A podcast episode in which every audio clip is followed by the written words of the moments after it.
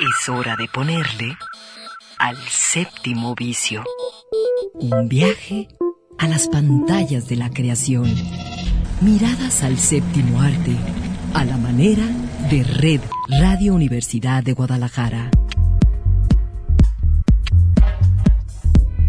Bienvenidos.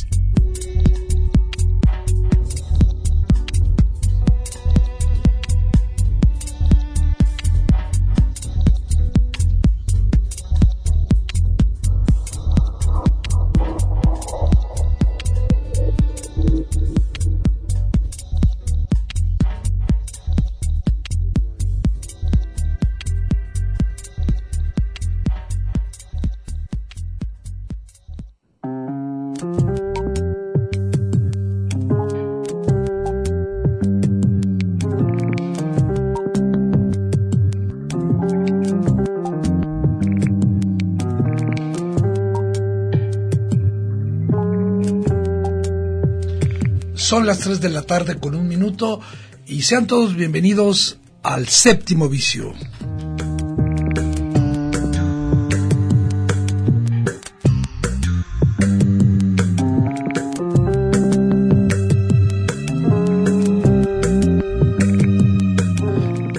Vamos a tener un programa interesante. Vamos a comenzar recordando, eh, pues, qué pasó, un resumen muy breve de lo que pasó con los premios Oscars. Eh, también vamos a tener películas eh, que hablen, pues, eh, no solo sobre el amor, sino sobre las relaciones afectivas, las relaciones de pareja de cualquier tipo y, eh, por supuesto, eh, de manera estelar, una exclusiva que tenemos con el director y productor español Luis Marriño, eh, cuya película Love Me Not se va a estrenar la próxima semana.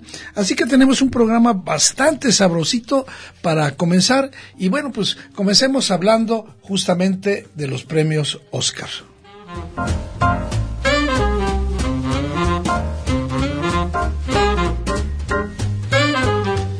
Y bueno, eh, no sé cómo le fue a cada quien. Eh, a mí me parece que la ceremonia, digamos, eh, fue de relativamente buena a plomiza, o sea, fue de mejor a peor desde mi punto de vista, buenos números musicales, gran actuación de Eminem que va a ser lo que se va a, a recordar, me parece, de esa ceremonia y pues unos los acostumbrados discursos con mensajes de carácter político, liberales, haciendo énfasis eh, en diversos eh, temas, eh, particularmente eh, aquellos que tienen que ver con eh, la equidad en el trato a las mujeres dentro de la industria, pero también asuntos de migración, y bueno, con respecto a los premios, eh, creo que todo el mundo subraya el hecho de que por primera vez en muchísimo tiempo, y no, ah, digamos, no tenemos un, una memoria, eh, quizás la película que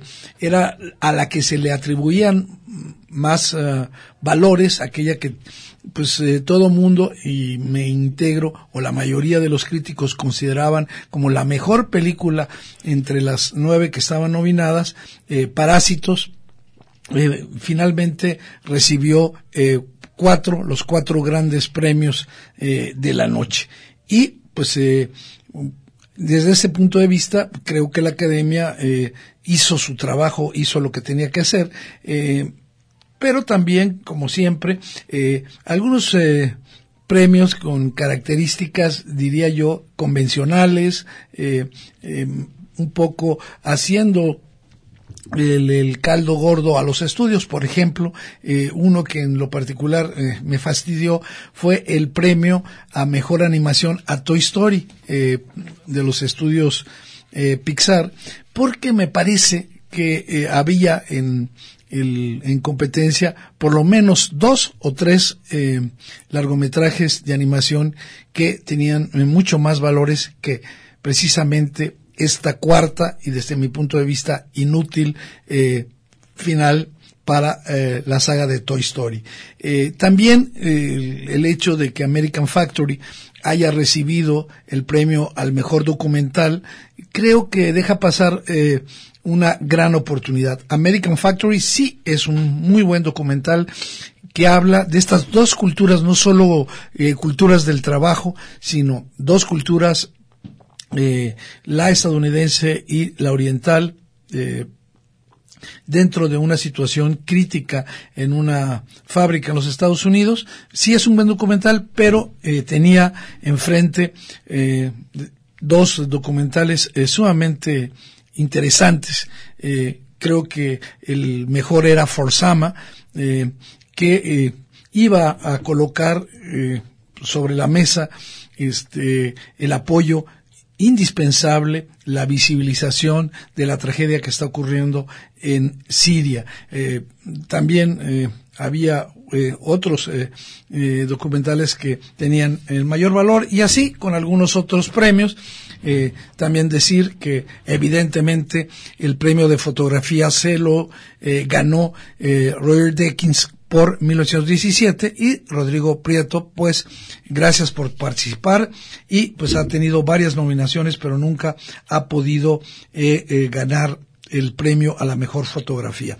Eh, les habíamos comentado que recibimos, por supuesto, la invitación a platicar con el director y productor español Luis o Luis Marriño, el catalán, eh, es un director eh, que tiene muchísimas virtudes porque él eh, se ha colocado al margen de las grandes producciones españoles y ha apoyado, por ejemplo, el cine de Oliveira, ha, apoyado a directores que no necesariamente son los, los más famosos y próximamente va a estrenar aquí en Guadalajara, aquí en México, una película que fue filmada en Chihuahua y que se llama Love Me Not. Vamos a poner en este momento eh, la primera parte de la entrevista con Luis Marriño. Es un verdadero gusto, un honor tener en el séptimo vicio al productor y director Luis Millaro, en razón de que pues la próxima semana se estrena en México, en Guadalajara, Love Me Not, eh, su más eh, reciente película. Y pues eh, yo quisiera en principio darte la bienvenida un poco porque ya he visto la, la película. que en Love Me Not tú colocas la figura de Salomé, la Salomé bíblica, seguramente también la Salomé de Oscar Wilde, en una historia que va generando un entramado de una diversidad de asuntos, eh, asuntos que por supuesto afectan a todos y que tienen que ver con muchos temas como la guerra, esta disolución de las fronteras del género, pero también la, la ambigüedad del bien y del mal.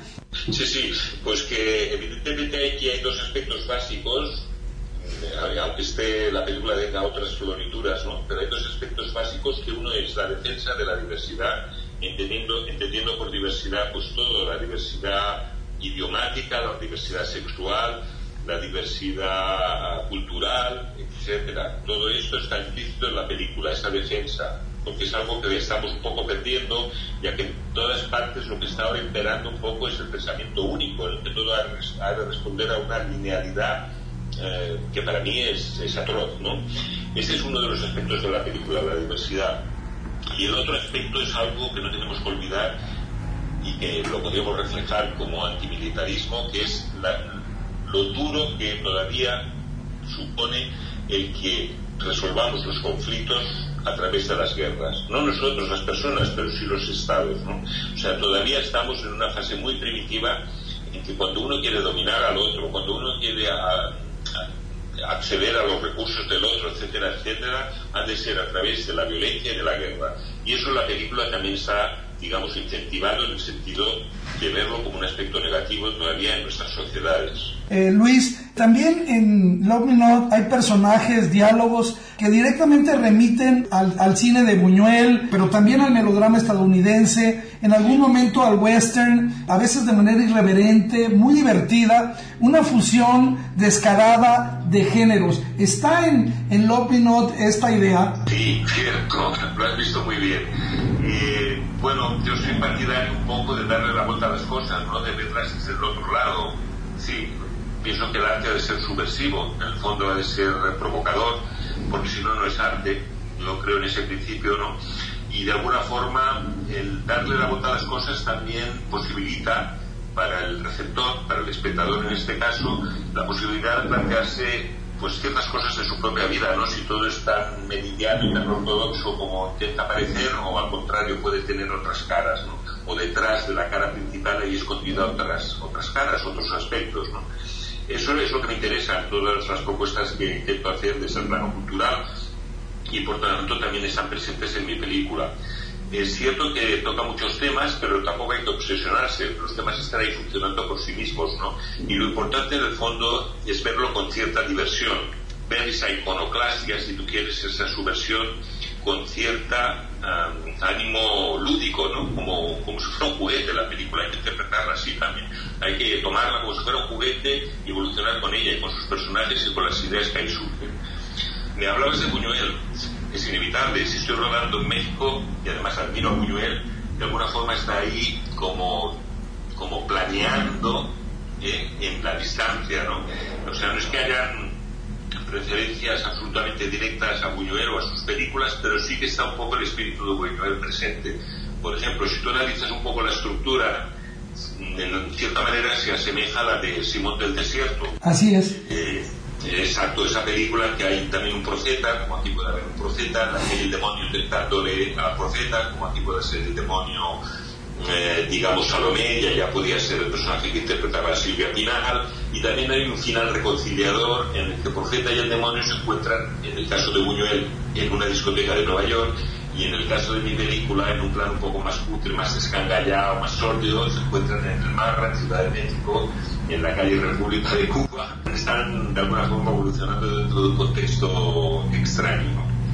Eh, también en algún momento eh, me parece que la película está envuelta en un ánimo un poquito vengativo, donde la herramienta es el rechazo. Sí, bueno, eso está un poco en la pieza clásica, sobre todo la que escribió Oscar Wilde, de la cual he respetado los versos, aunque puedan sonar muy marcianos hoy en día, ¿no? Esos versos que se dicen los dos ahí hablando de la piel blanca como los lirios y los labios rojos como las rosas de Arabia, pero eso lo he querido respetar está eso en los personajes de la obra inicial también, eh, pero de alguna forma he querido dejarlo, dejarlo así, dejarlo que también interviniera. ¿no? De rechazo. Sí, sí. La película está dinamizada por el deseo por un lado y por el rechazo por el otro. ¿Pero por qué? Ya lo dice el título, Love Me Not, ¿no? ¿Por qué? Porque todo el mundo está equivocado, todo el mundo ama o intenta ser amado por la persona que no le corresponde, por la persona equivocada. Por ejemplo, Salomé intenta obtener los favores de un profeta un poco, digamos, eh, fanático, ¿no? Entonces, pues claro, lógicamente no lo recibe. Entonces, eh, eh, Antipas, Herodes Antipas, personaje del comandante. El padrastro. El padrastro intenta o está enamorado de su hijastra, no de su mujer, que sí. La lleva junto a él. Exacto, la lleva junto a él.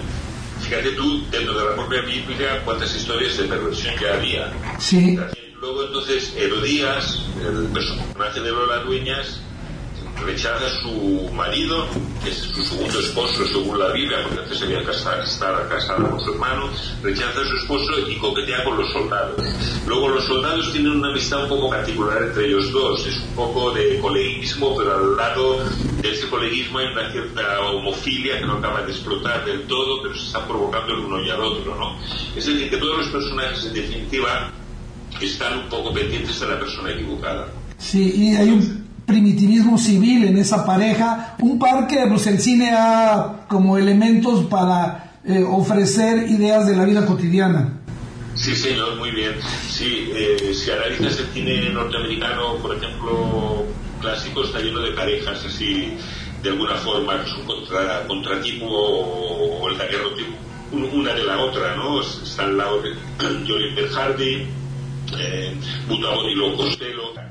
Y hablando de eso, a mí desde el punto de vista formal, que me interesa mucho subrayarlo, yo veo desde la primera secuencia de Love Me Not un, conjunto de, bueno, voy a mencionar así, de provocaciones sensuales, ¿no? De, a veces un poco desconcertantes, surrealistas, a veces cargadas de, de paradojas, parece que funcionan de tal manera como para que yo no me vaya por mi propia vía, para que yo, para que yo no me recargue de mis propias ideas y esté eh, atento a lo que tú, eh, de una manera un poco, decías, lúdica, nos estás proponiendo. Sí, señor, es un poco para que pares la mente, digamos, como decir, de pensarte de que todo va a cuadrar y que de alguna forma te dejes un poco llevar por otro territorio. O sea, eh, ayer lo comentaba, ¿no? De hecho es como conducir por una carretera con curvas, esta película, ¿sabes? No es una autopista, es, no. es ir por una carretera con curvas.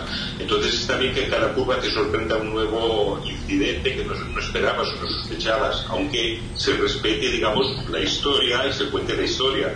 Pero la manera de contar la historia es ir de un pericuento hacia el otro, ¿no? Bueno, estamos eh, escuchando a Luis Miñarro, que es, eh, por supuesto, un referente de la cinematografía independiente en España. Eh, recordamos que él eh, ganó el, la Palma de Oro como productor de la película El tío Boone recuerda sus vidas pasadas.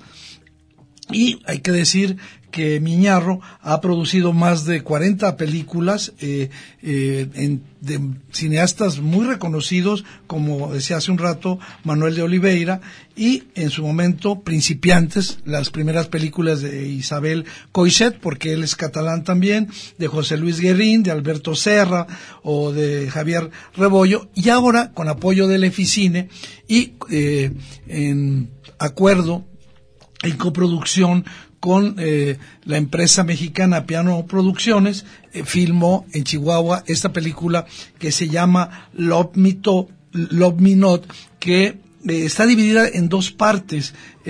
una parte, digamos, ocurre a, dentro de un destacamento militar en Oriente Medio y en otro, eh, digamos, está más referido a la vida de, y a la situación eh, familiar de Salomé. Eh, ella es una, una soldado de, de este de, destacamento y está obsesionada eh, con Yocanán, un preso que está confinado en esa cárcel de alta seguridad y es considerado, a pesar de actuar como una especie de profeta, como un terrorista.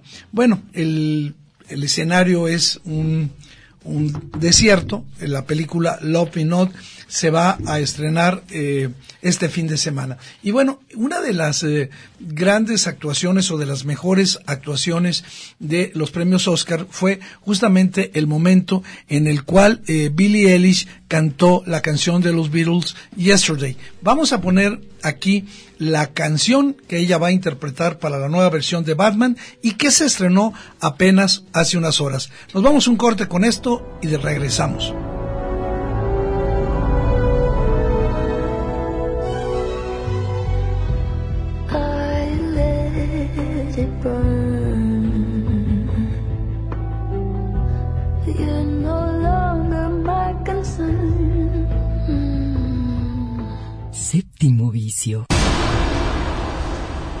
Un viaje a las pantallas de la creación. Séptimo vicio. Un viaje a las pantallas de la creación.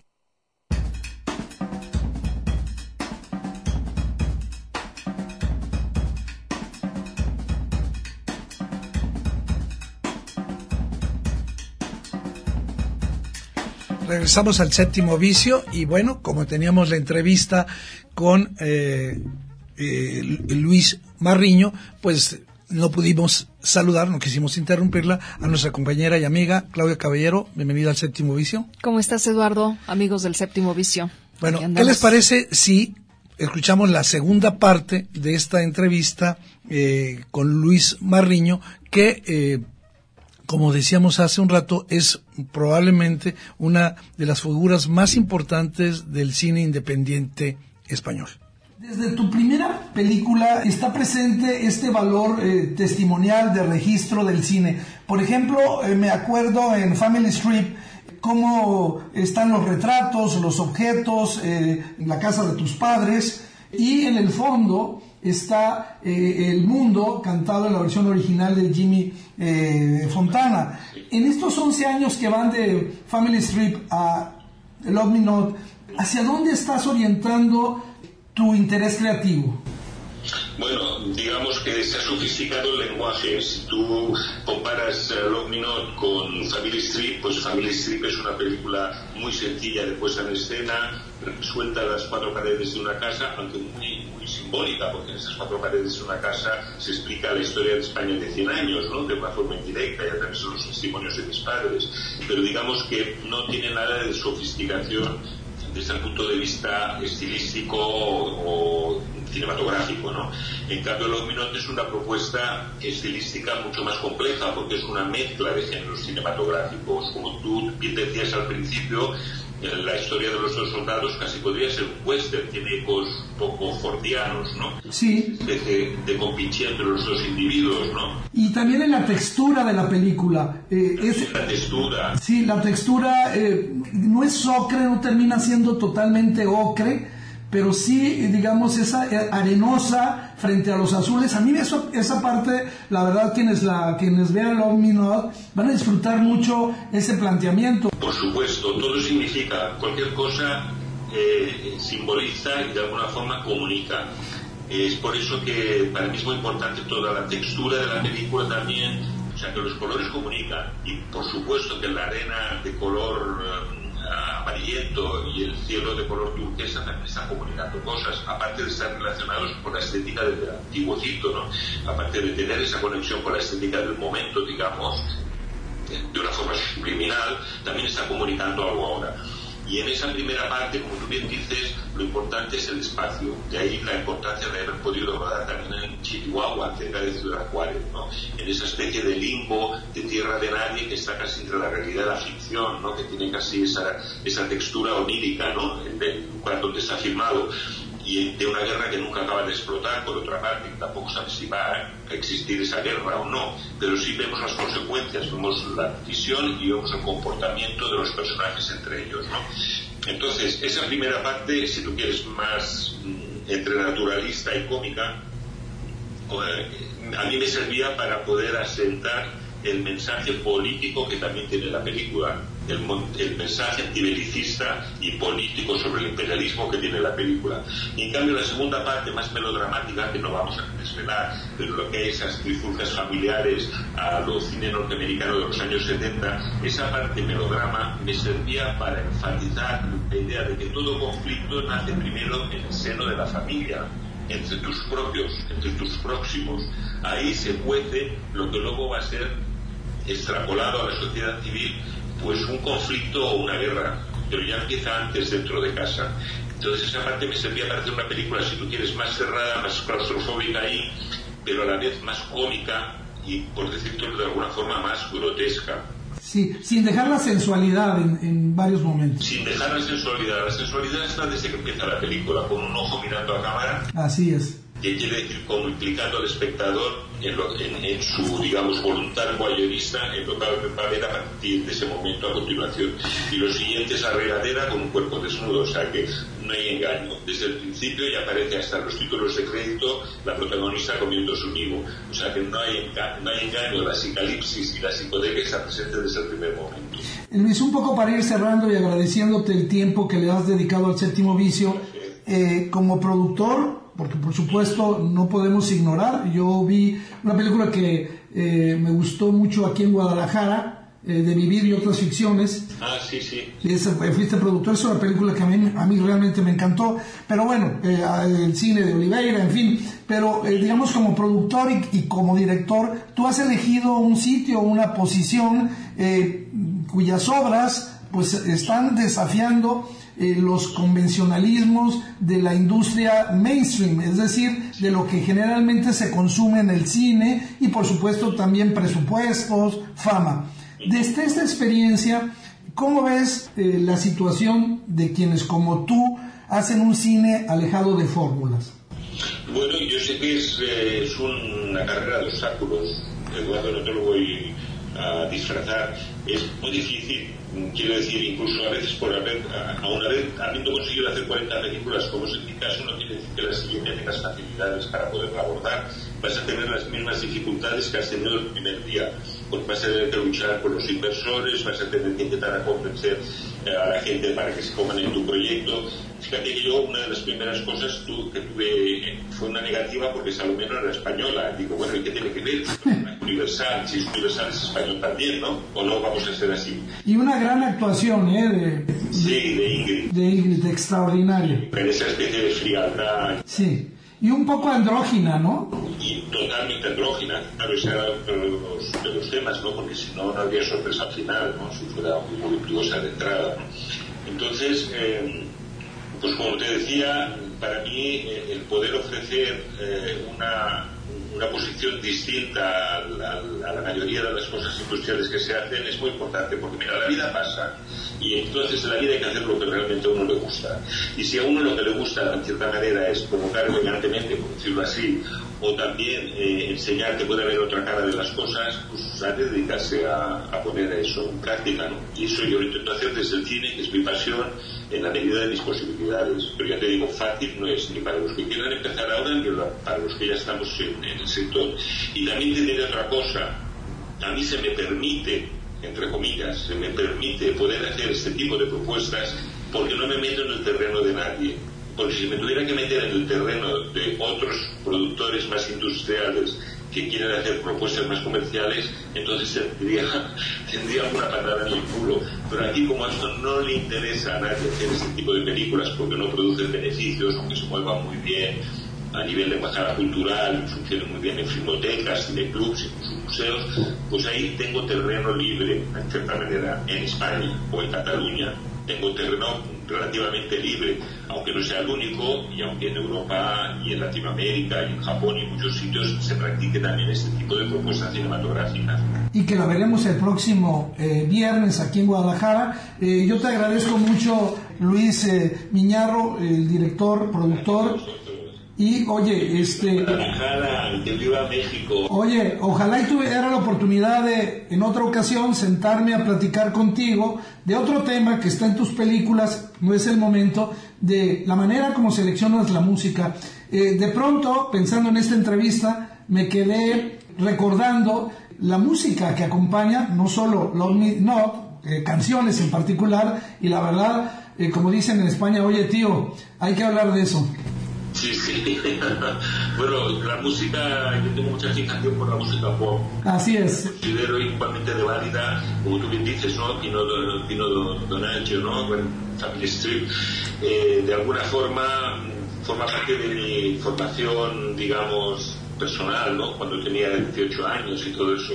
Y pienso que tiene los mismos valores que la música oculta. Toda música puede ser positiva si te produce una emoción.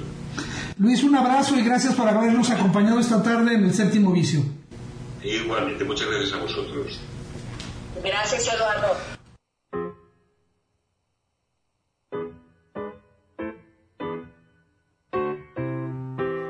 Continuamos, ahí está uh, la verdad, un, eh, eh, Miñarro es un tipo muy simpático, brillante. Eh, decía como productor, eh, mencioné por ejemplo esta película que se presentó el año pasado de Josol aquí en el Festival Cine Internacional de Cine de Guadalajara. Me gustó mucho. Él la produjo. Y esta película que se estrena, Love Me Not, el próximo viernes, yo les recomiendo que la vean siempre y cuando estén dispuestos a vivir una experiencia completamente diferente. Creo que también pudiste, eh, digamos que abrir la puerta para, para que él comentara muchas cosas. A mí me gustó la entrevista justo por eso, porque este, y a él se notaba también que estaba gustoso de, de que tuvieras visto en su película ciertos detalles a los que, bueno, es la única forma que un periodista puede también, este, sacar un poquito, ¿no? De jalar un poquito sí, la porque hebra. tienes que estar sobre el texto de la película y creo que, eh, esta película, insisto, es una recomendación del séptimo vicio para aquellos que están dispuestos a ver otras opciones. Pero bueno, hablando de otras opciones, ahora en el día de hoy en la Cineteca del Festival Internacional de Cine de Guadalajara existe la oportunidad de tener un encuentro con el gran eh, documentalista mexicano Juan Carlos Rulfo, eh, que eh, presentará eh, una versión, digamos, este, remasterizada, una, una nueva, eh, no es una nueva versión, sino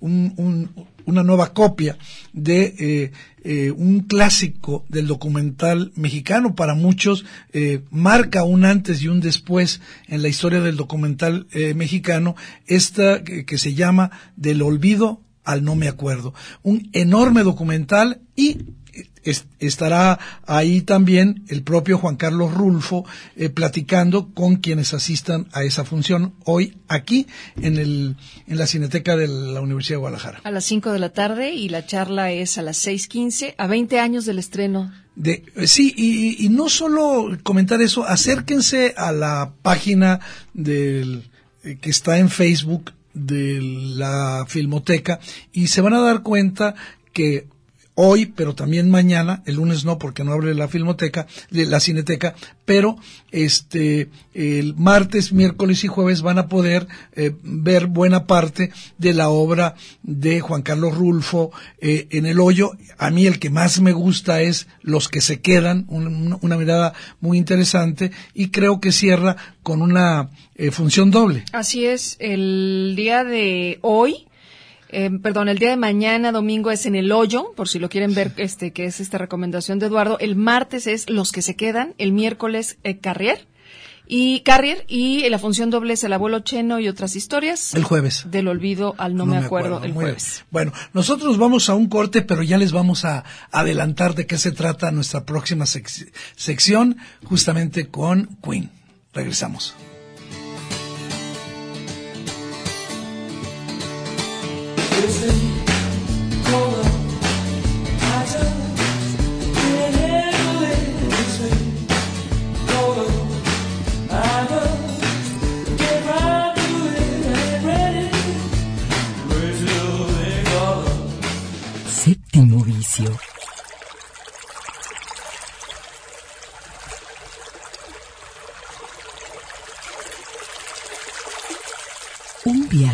Pantallas de la creación. Séptimo vicio.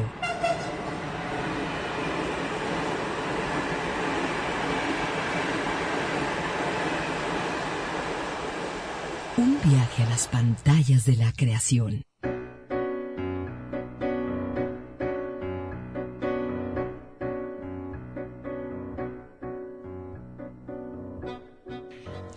Regresamos al séptimo vicio y pasado el día de la amistad y ya digo no sé cómo les haya ido a cada quien con los festejos este yo si algo que me parece interesante de esa fecha eh, y no lo veo digamos desde una desde un digamos desde un posicionamiento de desprecio es la, la posibilidad de acordarte de aquellos a quien más quieres. Creo que esa es la eh, eh, ese es, eh, digamos, la, médula, la parte fundamental de ese festejo, ¿no? En el caso nuestro, pues vamos a tratar de, de platicar, Claudia Caballero y yo, de formas de entender el amor desde el cine. Y justamente vamos a, a comenzar con la banda sonora de una película realmente soberbia que sí habla sobre el amor y es justamente la banda sonora de Damash.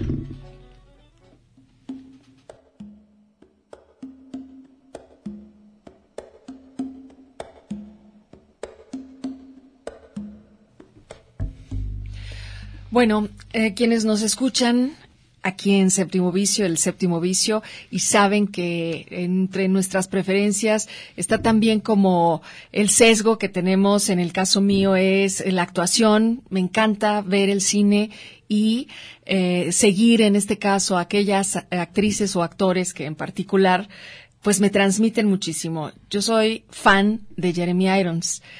Por supuesto que cuando fui a ver desde el momento en el que estuvo en el cine, en el 93, eh, Damage, que aquí le pusieron Obsesión, pues me impactó tremendo ver, em, digamos que ese personaje que él recrea ahí en ese drama, porque es, es eh, realmente una oportunidad de ver a esta Juliette Binoche también en un romance catastrófico con él, donde pues eh, ocurren esos momentos en los que en efecto tú ves y sientes la pasión, la atracción. Sí, el, de los el dos amor eh, personajes. desbocado de un hombre casado por una chica que acaba de co- conocer. Sí, que además, bueno, no resulta cualquier chica que este, sino justo, justo es que está la comprometida novia de, su, hijo. Casi nada. Casi nada. Bueno. Entonces, para quienes no la hayan visto, no diremos más. Esta es una de la lista en donde cabe perfectamente esa pasión y ese amor en el cine.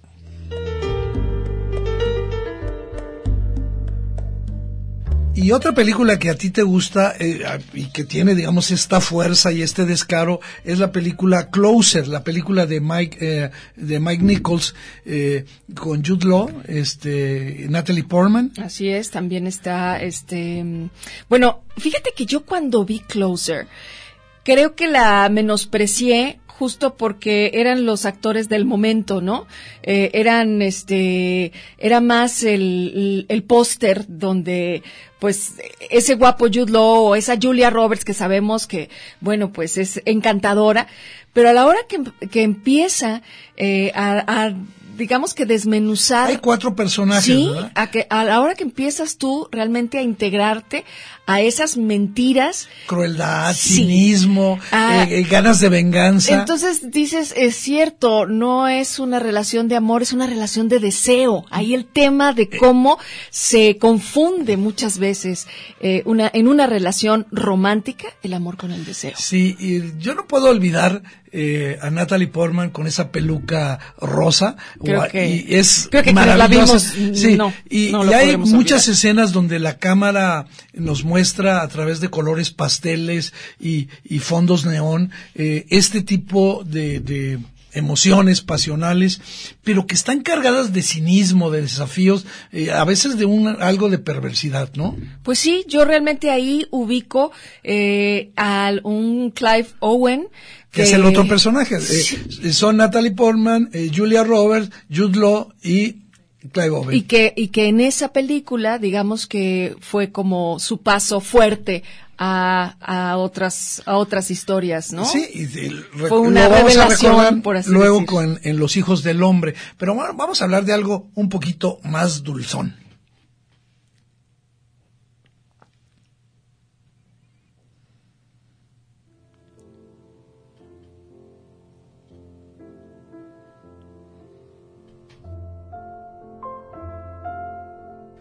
Escuchamos el fondo eh, de um, un River Walls, este, y eh, tú hablabas de películas donde, digamos, eh, las situaciones son de esos amores más, eh, eh, más, eh, voy a decir, más, no necesariamente más tranquilos, ¿no? Pero más llenos de las emociones cotidianas con las que se relaciona positivamente el amor.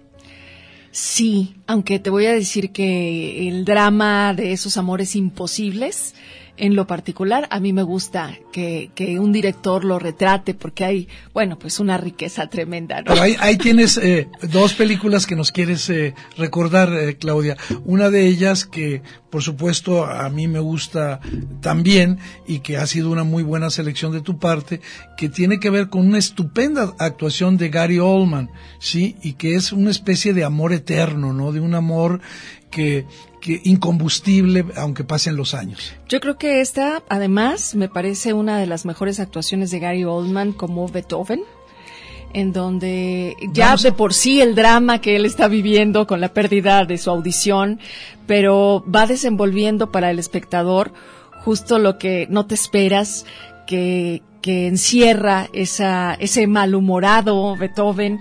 eh, ¿Y en cómo se llama la una, película? eh, Immortal Beloved.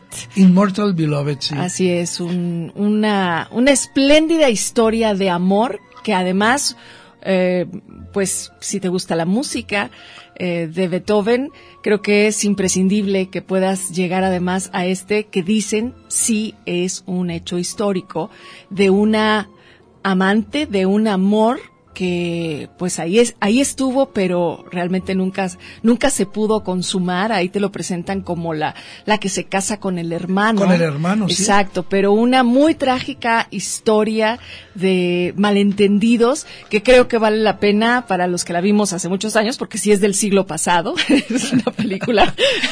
Yo sé que tú, tú vas muy adelantado pero yo regreso a esos clásicos. No y son muy buenos. Fíjate que me mencionaste otra película que eh, es de tus favoritas y es la película de Neil Burger, el inglés, eh, que se llama El ilusionista, que está protagonizada por Edward Norton, una maravillosa Jessica Biel eh, y Paul Giamatti era otro de los actores. Extraordinario, porque además él está obsesionado, este eh, personaje que hace Paul Giamatti está obsesionado con lo que este ilusionista o mago está presentando a cada momento en sus espectáculos.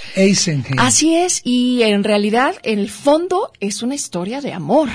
Así que tienes por un lado la acción, el entretenimiento, pero también, por supuesto. Hay, unos, hay arrestos, la policía y los persigue. Muy bien. Bueno, nosotros ya mencionamos cuatro películas rápidamente. La recordamos. Closer de Mike Nichols, eh, mm, eh Immortal Beloved. Immortal Beloved, El Ilusionista y la otra eh, eh, ya se me olvidó, mira. Que... fue, que fue, este, en este caso la... Damage. La primera que yo puse en la lista pensando en un amor desgarrador y en una pasión en el cine. Damage. Damage. Que es obsesión. Muy bien. Y pues una cancioncita que nos relaje, que vayamos a la última parte con más películas que nos muestran el amor. Vamos escuchando esto en la voz de Billy Joel.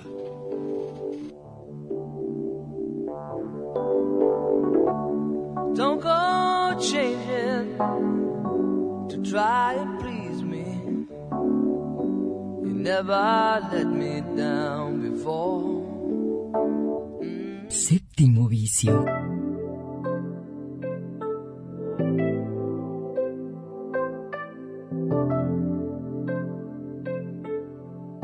Un viaje a las pantallas de la creación. Séptimo vicio.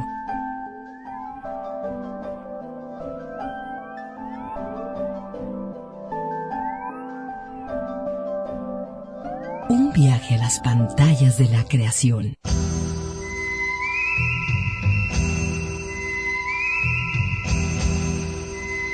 Bueno, pues regresamos en la última parte a estas miradas del cine para entender el amor y yo quiero comenzar con dos clásicos. Uno de ellos, probablemente una de las mejores películas de la historia y no solo, eh, digamos, eh, una, una historia de un amor imposible, sino una de las mejores películas de la historia.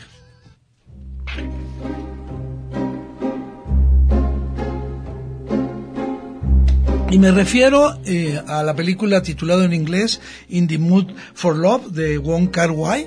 Esta historia que desde el primer momento a nivel formal te, te hipnotiza, ¿no? Este, eh, eh, yo creo que es una de las películas, decía yo, de un amor imposible, pero lo más sorprendente, lo más original, es un equilibrio bien complejo que encuentra entre esta pureza y lo artificial de eh, a la hora en que se expresa la pasión amorosa. Creo que es muy, muy importante que quien eh, quiera en algún momento eh, confrontarse con esos amores imposibles que uno persigue siempre, esa es una película de referencia.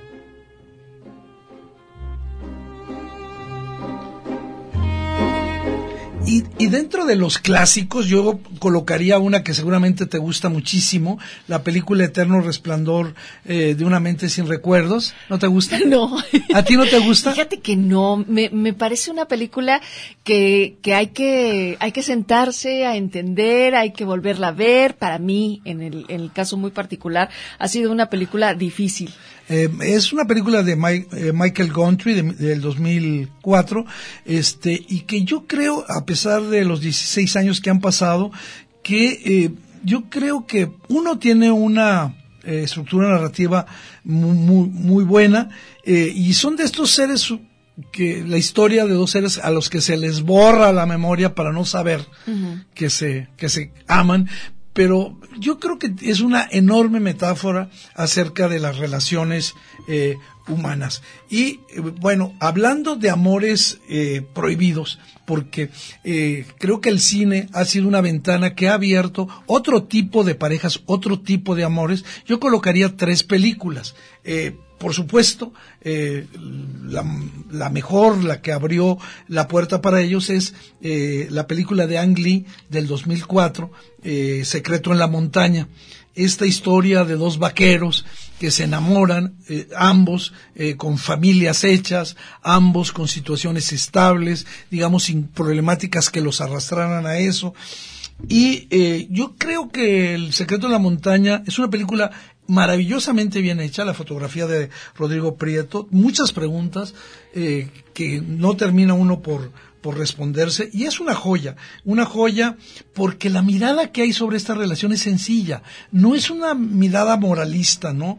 Nos vuelve testigos de lo que tan, está transpirando esa, esa relación amorosa, como si estuviéramos, digamos, ahí abajo con ellos en la montaña, y a ratos nos estremecemos. La música es muy, muy bonita, y creo que es, este, digamos, muy, muy valiosa eh, esa película en en tanto nos acerca de una manera diferente a, esa, a esa historia. Lo mismo ocurre con Carol, la película de Todd Haynes, eh, que esa sí te gustó.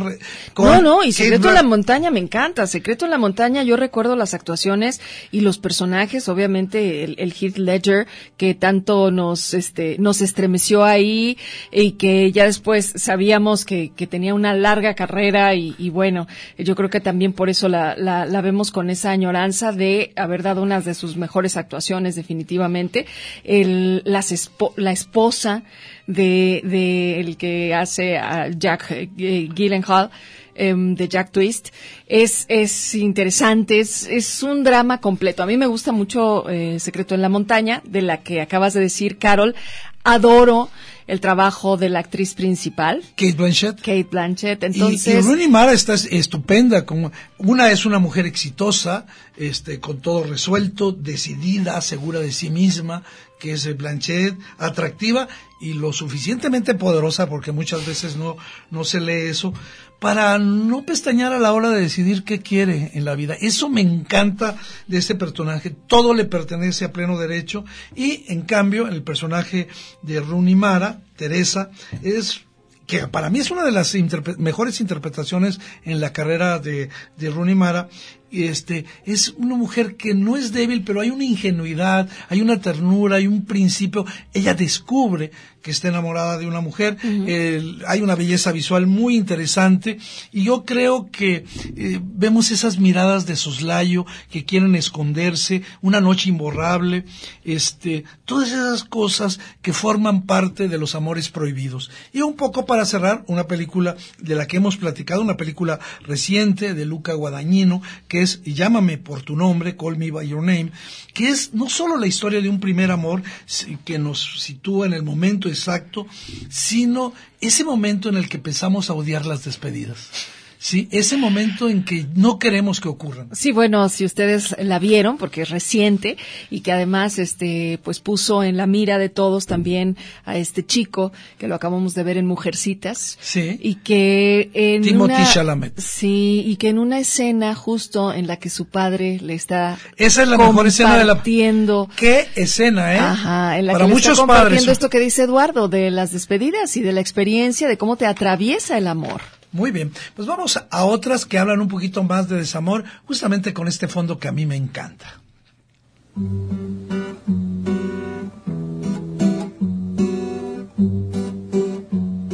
Y pues estamos eh, refiriéndonos a la mejor trilogía de amor de toda la historia, dirigida por eh, Richard Linklater, en la cual está Before Sunrise, Before Sunset y Before Midnight, que es la historia de una pareja a lo largo de 16 años. Y en la primera parte, pues está la vitalidad, la incertidumbre por el futuro, el amor joven, y poco a poco vamos viendo, sin que se esconda nada de las parejas, sin idealizarlas, cómo se casan, en la tercera parte y lo que ocurre en la realidad con esas parejas. Una trilogía imperdible, imperdible. Dentro de eso, dentro de esas historias, porque en, esta trilogía hay bastante desamor.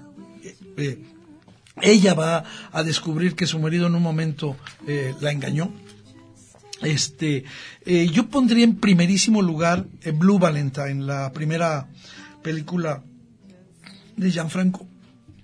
Y este, con Ryan Gosling y Michelle Williams. Una historia que va al revés, que no nos engaña con esas historias eh, almibaradas, ¿no? Sino que nos dice que el amor, el amor eh, puede eh, tener un principio maravilloso, pero que finalmente se va socavando por cuestiones que sí somos responsables, pero por otras ante las cuales no podemos hacer nada. Eso me, encantó eh, de la película y un poco para cerrar, este, hay una película que aquí en México se vio poco, pero ojalá la puedan conseguir, que se llama Like Crazy. Le pusieron con locura.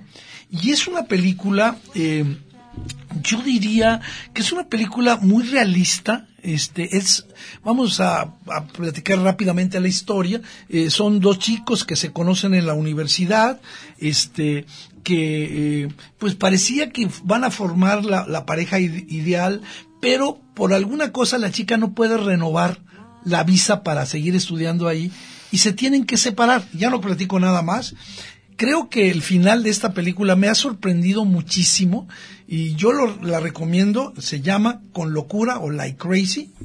Que es con Felicity Jones. Sí, que es una enorme actuación de Jennifer esta chica. Lawrence. Sí.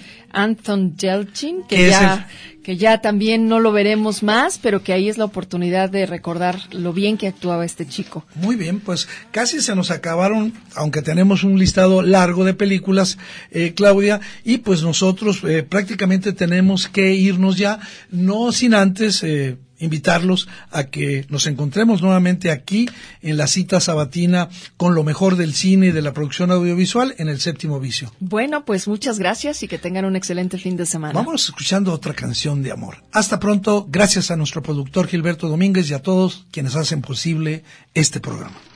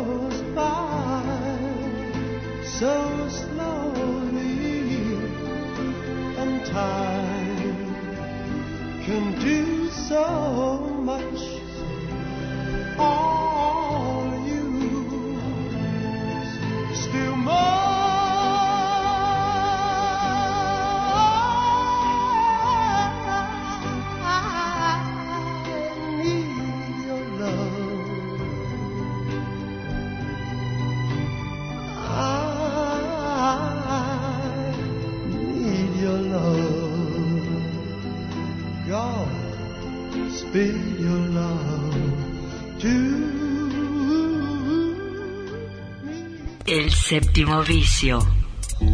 La cultura del cine en imágenes sonoras. Un viaje a las pantallas de la creación. Escúchanos todos los sábados desde las 3 de la tarde. Hasta la próxima.